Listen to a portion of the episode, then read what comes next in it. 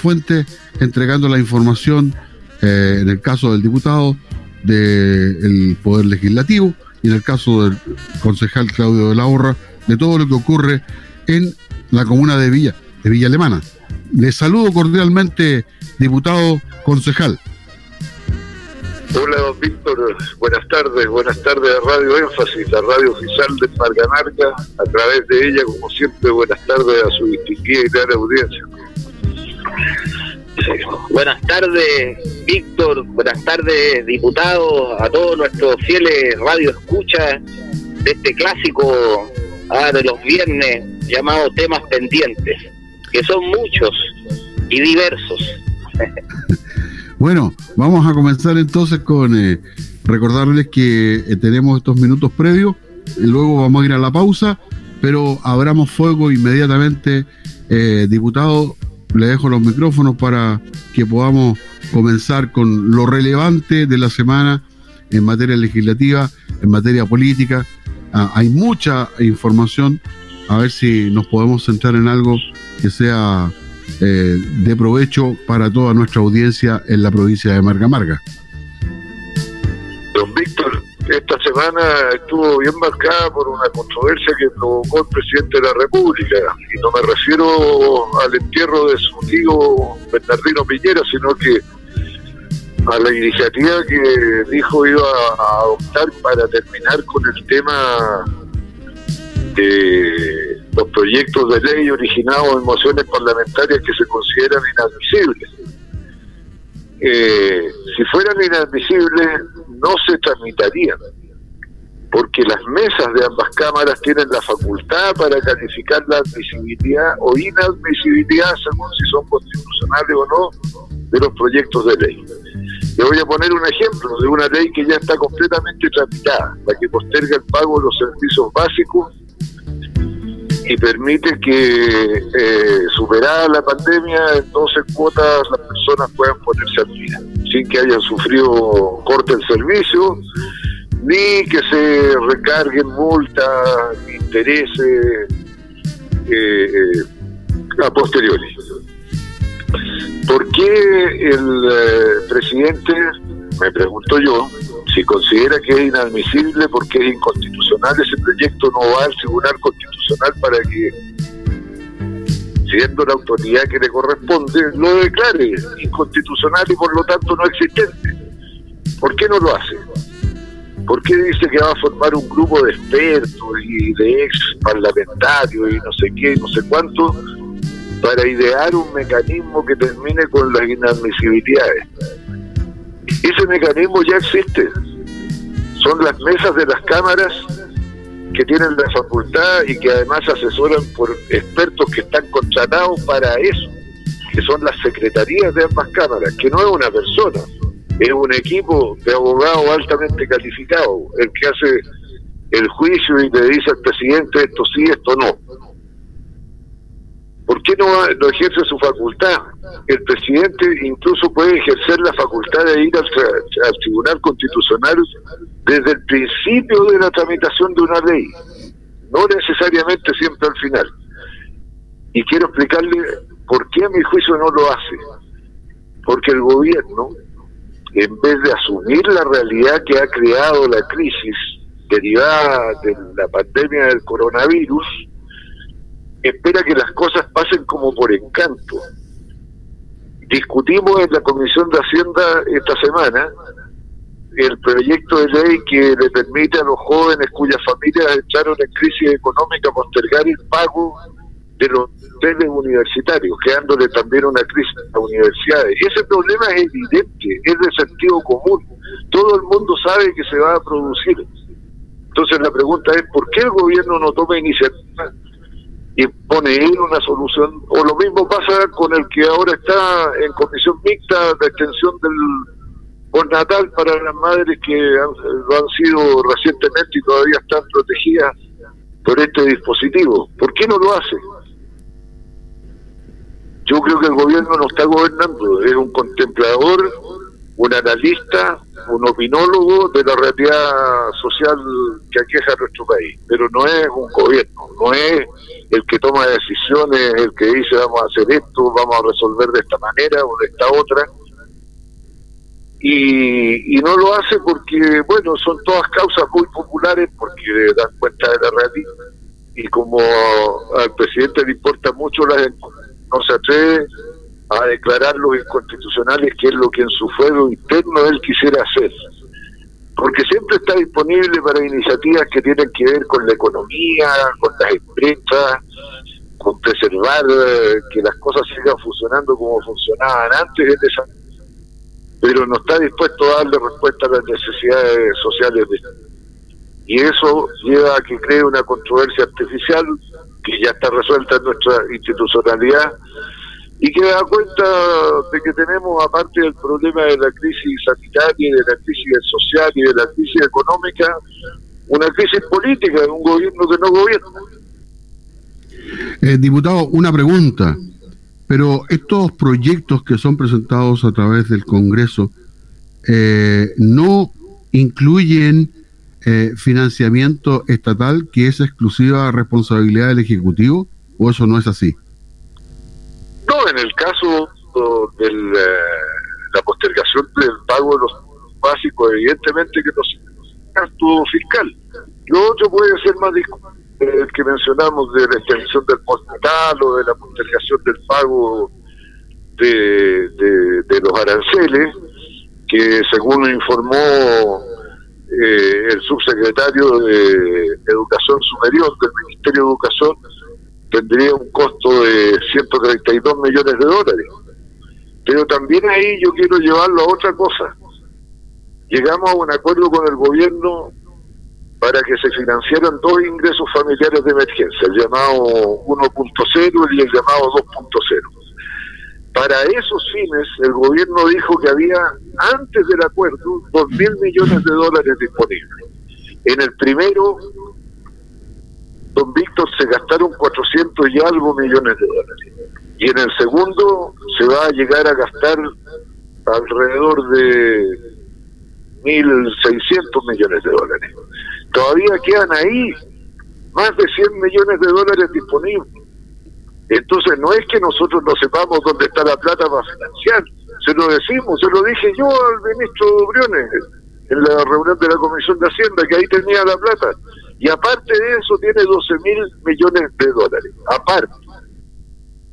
Entonces no puede decir que se tantas necesidades evidentes de la sociedad, no hay cómo financiar la solución de sus problemas. Y ahora, eh, bueno, quería preguntarle también la opinión al concejal Claudio de la Horra. Sí, bueno, mira, yo creo que esta crisis que estamos viviendo en nuestro país que concuerdo que no solamente es el tema sanitario, por llamarlo alguna sino que también hay una crisis social que ya venía, que se ha, que ha aumentado, y una crisis también desde el punto de vista de, lo que podemos plantear desde, desde lo político, desde lo que se hace. Eh, es de que, como, como lo hemos venido diciendo, yo creo que acá, sobre todo en un estado constitucional de excepción, en este caso de emergencia, eh, hay cosas que se deben adaptar a una nueva realidad, cosa que, que, a muchos no, no, nos pasa, ¿ah? a todos yo creo, de alguna u otra forma, y las políticas públicas tienen que adaptarse a esas nuevas realidades y buscar puntos de entendimiento más que, que otra situación, siempre y cuando éstas respeten ¿ah? la normativa vigente respecto de eh, la forma en que se hacen que se hacen las cosas. Por ejemplo, eh, en Villa Alemana nosotros eh, vamos a tener un consejo extraordinario ya eh, la próxima semana, antes de que termine el mes, justamente por una decisión que se tomó a partir de la administración y que se está pidiendo la aprobación ya al consejo municipal ya a partir de de una necesidad que, que es latente eh, que va a ser la compra de vales de gas para poder entregarle a nuestros eh, vecinos, eh, dado que ya estamos a puertas o más bien ya en invierno, y que también las personas para poder, por ejemplo, cuando le llega una canasta de mercadería, poder cocinar, necesita en este caso combustible, porque muchas familias hoy día están sin generar ingresos, hay una gran cantidad de nuevos cesantes, los cuales, como lo hemos venido diciendo, tienen que integrarse justamente a quienes eh, son los beneficiarios de estas ayudas, y eso tiene que tener una una velocidad un poco más amplia, porque si nosotros queremos eh, de que, por ejemplo, cosa que hemos conversado, que en Villa Alemana existe una cuarentena, tal como se está haciendo en las eh, grandes ciudades de nuestro de nuestra región, como es Valparaíso y del Mar, eh, debemos garantizar ya las necesidades básicas, la satisfacción de las necesidades básicas de nuestros ciudadanos, sobre todo aquellos que ya, pues, como decía, perdieron el trabajo o lo que eh, no les alcanza eh, para poder, por ejemplo, en este caso, eh, comer durante dos semanas que duran estas cuarentenas. Yo creo que ahí hay, hay, hay una ecuación y un equilibrio que se debe producir. Y que en el caso nuestro como concejales debemos velar, fiscalizar y ocupar todas las herramientas que nos entrega la norma para que esto llegue a quienes corresponde. ¿eh? Eh, en el caso de lo que se está planteando desde el Parlamento, creo que hay una necesidad imperante de tener eh, criterios desde el, desde el gobierno ah, en relación al problema que tenemos. O sea, hoy día la situación en nuestro país es realmente compleja. ¿ah? O sea, yo creo que todos tenemos claridad sobre que de esto no vamos a salir rápidamente. Por ende, por ende creo que tienen que haber criterios eh, distintos en cómo se aplican los, en las políticas públicas. Estamos a esta hora en temas pendientes en Radio Énfasis 95.5 junto al diputado Marcelo Chilin y al concejal Claudio de la Horra. Yo les voy a pedir que se queden en línea porque vamos a ir a una cortísima pausa comercial y regresamos con temas pendientes aquí en Énfasis, eh, con temas pendientes. Y, una de las novedades, diputado, que quisiera saber su opinión. Hoy a las 22 horas entra en cuarentena una comuna más de la región de Valparaíso, a la cual usted representa, Quillota, y ya tenemos, eh, por un lado, por la costa Viña del Mar y Valparaíso, por el lado de la cordillera tenemos a Quillota, San Felipe y los Andes en cuarentena, la provincia de Marga Marga está en la mitad. Eh, cuénteme cuál es su apreciación de, este, eh, de esta cuarentena de Quillota y la posibilidad que tendría Villa Alemana y Quilpué de entrar pronto en una cuarentena.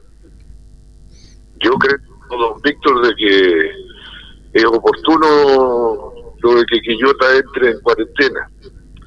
Eh, se ha demorado un poco la decisión, como en casi todos los casos, después de tener la consecuencia de que nos escandalizamos, de que aumentaron los casos. Claro, ¿cómo no van a aumentar si la cuarentena llega tarde? Eh, nos pasó ya en la región metropolitana, donde hubo un aumento explosivo de los contagios, pesar de que se puso cuarentena. ¿Y por qué se produce el aumento explosivo de los contagios cuando se decreta cuarentena? Porque ya el contacto se había producido antes. Y lo mismo pasó en los Andes, en San Felipe, y a mí me resulta incomprensible que Quilpue y Villa Alemana no hayan entrado en cuarentena, porque eso habla de la falta de previsión. Si usted cierra Viña y Valparaíso a la actividad comercial, a la actividad social, a la actividad económica, ¿qué es lo que va a pasar? Lo que ocurrió. Los vendedores ambulantes que antes eh, eh, hacían su labor en eh, Viña y Valparaíso se van a Quilpue y Villa Alemana si hubiera cuarentena no lo podrían hacer. Y por eso yo creo que es muy pertinente la iniciativa que tomó el concejal Claudio de la Horra de reunir a una enorme cantidad de organizaciones sociales de Villa Alemana, clubes deportivos, clubes del adulto mayor, eh, juntas de vecinos, todo tipo de organizaciones eh, de coordinación eh, territorial en la comuna y mandarle una nota al presidente de la República pidiéndole la entrada en cuarentena porque pareciera que no se enteran de lo que ocurre. Como que no están informados y si no le informan su gobernadora o qué sé yo quién es el que tiene que informarlo, bueno, que lo haga la propia sociedad. Yo leí la nota en el diario La Estrella de Valparaíso y en uh, otros medios de comunicación digital. Me alegró mucho de que la sociedad esté tomando el asunto en sus manos porque, como decía al partir el programa, el gobierno no estaba gobernando. Y la mejor manera de incentivarlo a que lo haga es que la, la sociedad se organice y haga presente lo que le parece y exija lo que es necesario. Eh, concejal. Sí, bueno, eh, esto yo quisiera agradecer de es una iniciativa conjunta, como lo expresa el diputado, eh, un grupo de organizaciones eh, de, la, de la comuna, de amplia representación y de diversos eh, segmentos de nuestra sociedad, que fue, bueno, quizás podríamos haber incluido muchas más, si hubiésemos tenido más tiempo, se hizo eh, esto rápidamente para poder enviarlo lo antes posible, pero creo que ah, representa una gran cantidad de, personas y de distinta índole, de, tanto de organizaciones territoriales como de organizaciones funcionales, deportivas, de la, Comunal de Adulto Mayor, qué sé yo, e, e, incluso algunas otras organizaciones de, de, otros caracteres, y también con... Eh, eh, tres concejales más, cuatro concejales, que eh, conversamos esta situación en una reunión, concejales de distintas eh, ideas desde el punto de vista de lo político partidario, pero tú sabes, en esto eso queda completamente en segundo plano respecto de poder, en este caso, decir dos cosas que son muy importantes, que son las características de nuestra comuna. Nuestra, nuestra, nuestra comuna es una comuna de las más pequeñas territorialmente, ¿ya? Nuestra comuna solamente tiene 92 kilómetros cuadrados y ya estamos por sobre los 130 mil habitantes, por ende el nivel de hacinamiento, de de alguna forma, es mayor que muchas otras comunas, como por ejemplo Limache, Quillota e incluso que Valparaíso Viña en relación de habitantes por kilómetro cuadrado. Por otra parte, también tenemos una gran cantidad, eh, independientemente que somos la zona eterna juventud, pero de adultos mayores ¿ya? Eh, y que eh, en este caso, por ejemplo, hace pocos días, eh, y lo, decíamos en el programa, en, una, en una semana se triplicaron los contactos.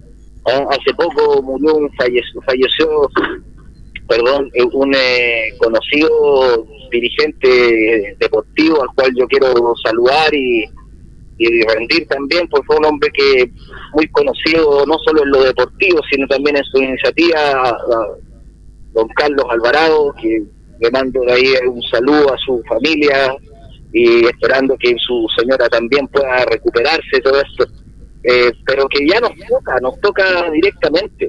¿eh? Y en esto eh, es algo que es muy importante el poder, no solamente hacerlo desde el punto de vista de una autoridad o de un grupo de autoridades o qué sé yo, sino hacerlo en forma conjunta ya con nuestras organizaciones sociales algo que sí quiero dejar muy claro y que lo dije al comienzo y Radio Data es, testigo de esto, y es que eh, aparte de, que, de, decretar la, cuarentena, que ojalá se avisara con un poco de mayor anticipación para estar preparado y evitar las aglomeraciones, eh, para abastecerse, para hacer esto, ya eh, es muy importante para que las familias puedan permanecer dos semanas en su casa, es garantizar la entrega de la ayuda tanto en alimentos ah, como de agua potable en algunos casos y otras ayudas como la que te comentaba del tema del gas licuado que se está planteando la, aprobación de una compra por casi 200 millones de pesos justamente en vales de gas. Eh, porque acá volvemos a lo mismo, hay muchos ciudadanos que no pueden cumplir por un confinamiento de estas características debido a que eh, llevan el sustento a su hogar y trabajando, como se dice, al día. ¿Ah? y, y peor aún, algunos han perdido sus fuentes laborales y esta es una realidad que debemos observar, entender ¿ah? también que irá en aumento y que no se refleje inmediatamente en un registro social de hogares. Ah, por ende, es muy importante incluir como los indicadores, a mi juicio, de los para beneficiarios, en los registros actualizados que tienen, por ejemplo, los municipios respecto a las personas que están cesantes. Mm, eh, yo creo que eh, eh, en esto hay que entender que una cuarentena no, no, no significa que, que cierra todo, ya hay cosas que quedan abiertas, hay salvoconductos que hay que regular aún más, yo creo, pero lo más importante es que la ayuda de la, de la, entrega de las ayudas no no, no para ¿ah? eso eso debe eso continúa ya eh, pero creo que hay que acelerar ese proceso eh, porque evidentemente una una cuarentena afecta sobre todo a quienes eh, como decía en el sustento sus hogares trabajando como se dice al día a día y peor aún quienes han quedado cesantes entonces hay que equilibrar las dos cosas pero hoy es necesario parar o, tratar de frenar, disminuir el número de contagios que existen en nuestra comuna, porque son muchos.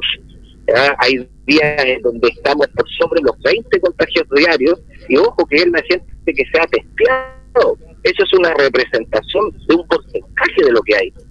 ¿Ah? Y, y, claro, tú dices, oiga, pero el centro está lleno, oiga, pero que esto, claro, pues si vivimos en una comuna inmensamente poblada, densamente poblada, ¿eh? y que territorialmente es una de las más pequeñas que existe.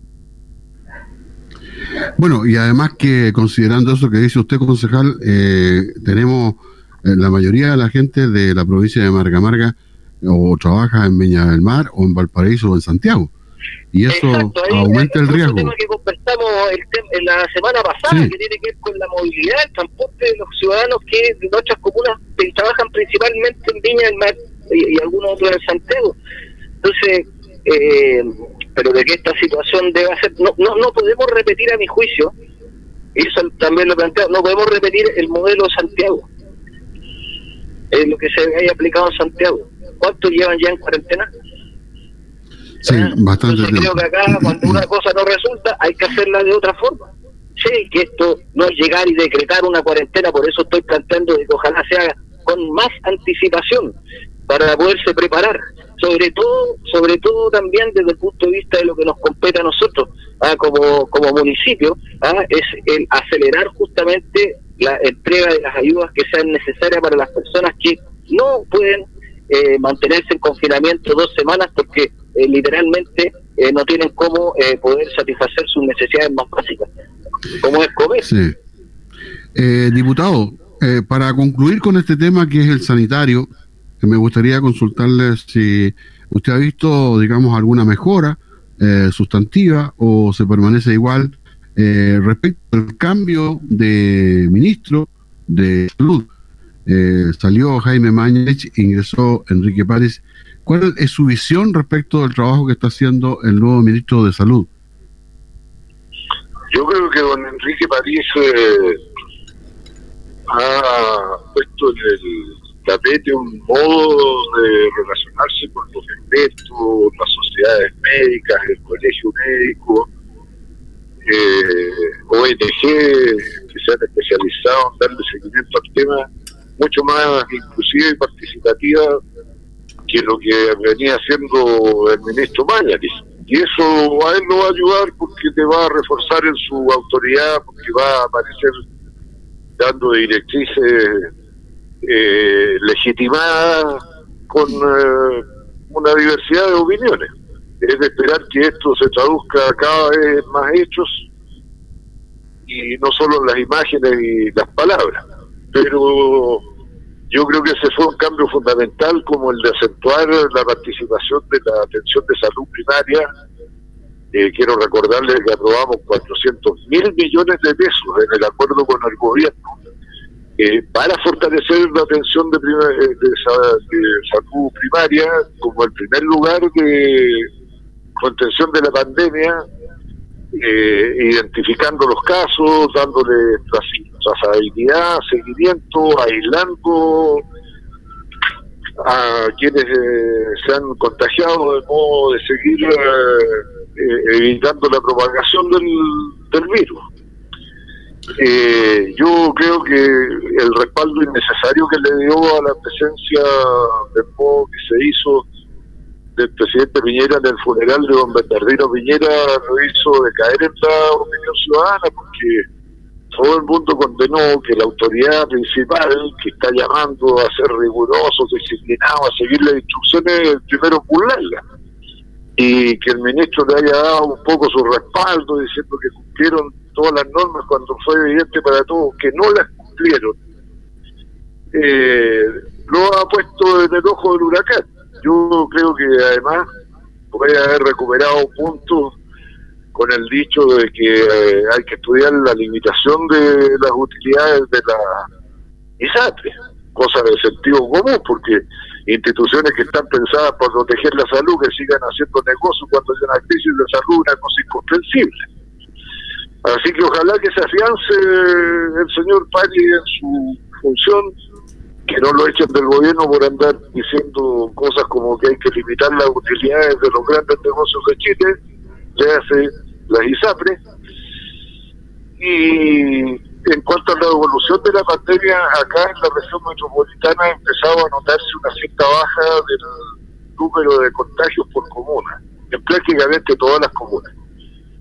No necesariamente es derivado de la llegada de pánico Ministerio de Salud, algo seguramente venía desde antes, porque estas cosas no se producen de un día para otro, pero yo creo que el, cambio en la inclusión y la participación es lo decisivo para tener éxito, porque es lo que va a permitir recuperar la confianza de la ciudadanía en la transmisión de la información oficial del gobierno sobre el problema. Eh, yo creo que la tarea urgente que tiene también es normalizar la entrega de la información estadística, porque ya no podemos seguir con el despelote que tenían armado antes, que era todo contradictorio, una cosa con otra, y, se ponía más en duda la credibilidad y la confianza de la ciudadanía en la autoridad, así que ojalá que lo repare rápido y estén preocupados de eso. Eh, diputado, voy a aprovechar la oportunidad de quiero hacerle una pregunta eh, que en mi opinión personal no, no, me parece correcto. Yo sé que usted es un crítico del gobierno, obviamente que está en la oposición, yo nunca lo he visto a usted faltarle el respeto a alguien. Y a mí lo que me molesta es cuando a alguien le falta el respeto a otra persona. Y en declaraciones del senador Juan Ignacio Latorre, de Revolución Democrática, indicó que Piñera debería hacerse un chequeo mental riguroso. Yo de verdad que encuentro muy eh, mal que un legislador se refiera a un presidente de la República de esta manera. Bueno, mire, yo no avalo la idea de andar insultando a nadie, ni a las personas comunes y corrientes, ni a las autoridades. Puede que, bueno, de repente alguien se le sale exabrupto en una situación rara, pero no es eh, eh, algo que se pueda hacer con frialdad. Uno se lo explica cuando está en caliente, pero no cuando se está serenamente diciendo algo, porque ahí ya es premeditado. Ahora, no compartiendo el, el agraviar a, nadie, ni a la autoridad, desde luego, eh, yo de repente, don Víctor, para mí adentro, no lo he dicho nunca públicamente, encuentro que hay algo raro en la manera de proceder de nuestra primera autoridad. ¿Usted cree que debería hacerse un chequeo? Es que, bueno, una causal de inhabilidad en el ejercicio de los cargos públicos es el que se padezca una enfermedad grave. Claro, y entonces significa que los legisladores podrían pedirlo a través del Congreso eh, hacer, no sé, me imagino, una petición para que realmente saber si está inhabilitado para seguir gobernando el país, porque si fuera ese el caso, estamos todos perdidos. Sí, no, sería una situación muy grave. Sería una situación muy grave. Pero bueno, no sé en qué funda su dicho del senador La Torre. No sé si estamos llegando a ese punto, pero hay problemas en la conducción de hay problemas. Sí, claro, lo, lo, sabemos todos. El diputado, eh, y a propósito, eh, quería también eh, agregar al, concejal respecto de lo que usted mencionó al principio, que es el, el IFE 2.0. Y yo tengo mi impresión personal respecto de este tema de la gente que trabaja a honorarios y que es eh, seguramente boletea literalmente. Eh, ha funcionado aparentemente bien en el sentido que se hizo lo correcto. Se le entregó la atribución a impuestos internos para que eh, eh, pueda dirimir respecto de quiénes son los sujetos o no, eh, quiénes están eh, con subsidios y no, darle la cantidad y que tesorería pague. Aparentemente esto ha funcionado, entiendo bien. Eh, parece que, pero hay gente que quedó, que quedó fuera, que no boletea. No, pues los que boletean está esa solución que usted menciona hay que haber boleteado a lo menos seis veces en los últimos 24 meses, a lo menos tres meses en los últimos 12 meses. Como la boleta es objeto de descuento del impuesto eh, y va al registro del Servicio de Impuestos Internos, eh, la persona para solicitarlo tiene que haber eh, perdido a lo menos el 30% de los ingresos que tenía anteriormente. Y eso lo registra el impuesto interno con la claro. La última boleta, antes de la vigencia de la ley, es cuando mayo. Si a usted le pagaron en mayo, usted tiene que dejar pasar un mes para que haya constancia en el Servicio de Impuestos Internos de que en junio no recibió ingresos o recibió menos de, del 30% de lo que recibía antes. Y ahí tiene derecho al eh, beneficio. Perfecto. En el caso de los informales, que no son los que eh, boletean, los, los informales son los feriantes, los taxistas, los pescadores, los pequeños campesinos, eh, para ellos es el ingreso familiar de emergencia que se hace a través del registro social de hogares o del nuevo indicador social de emergencia y que alcanza hasta al 80% de la población más eh, vulnerable del país. O sea, alcanza hacia alguna parte de los sectores Perfecto. Ese es eh, el IFE para ellos. Sí. Eh, ¿Ah? concejal. Eh, es la misma en la misma ilustración que nos hace nuestro diputado de esto que es tan importante explicarlo bien ¿ah?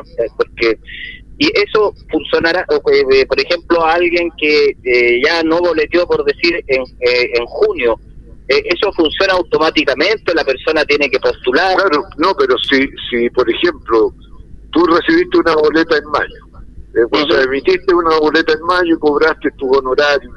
Ya, eso es lo que ha registrado en el impuesto interno. Ya. Y en junio te avisan de que ya no te van a solicitar más tu servicio y por lo tanto no vas a boletear. Tú tienes que esperar hasta julio. Hasta julio, claro. Para que quede constancia de que hubo un mes en que perdiste el ingreso. Exacto. ¿Ah?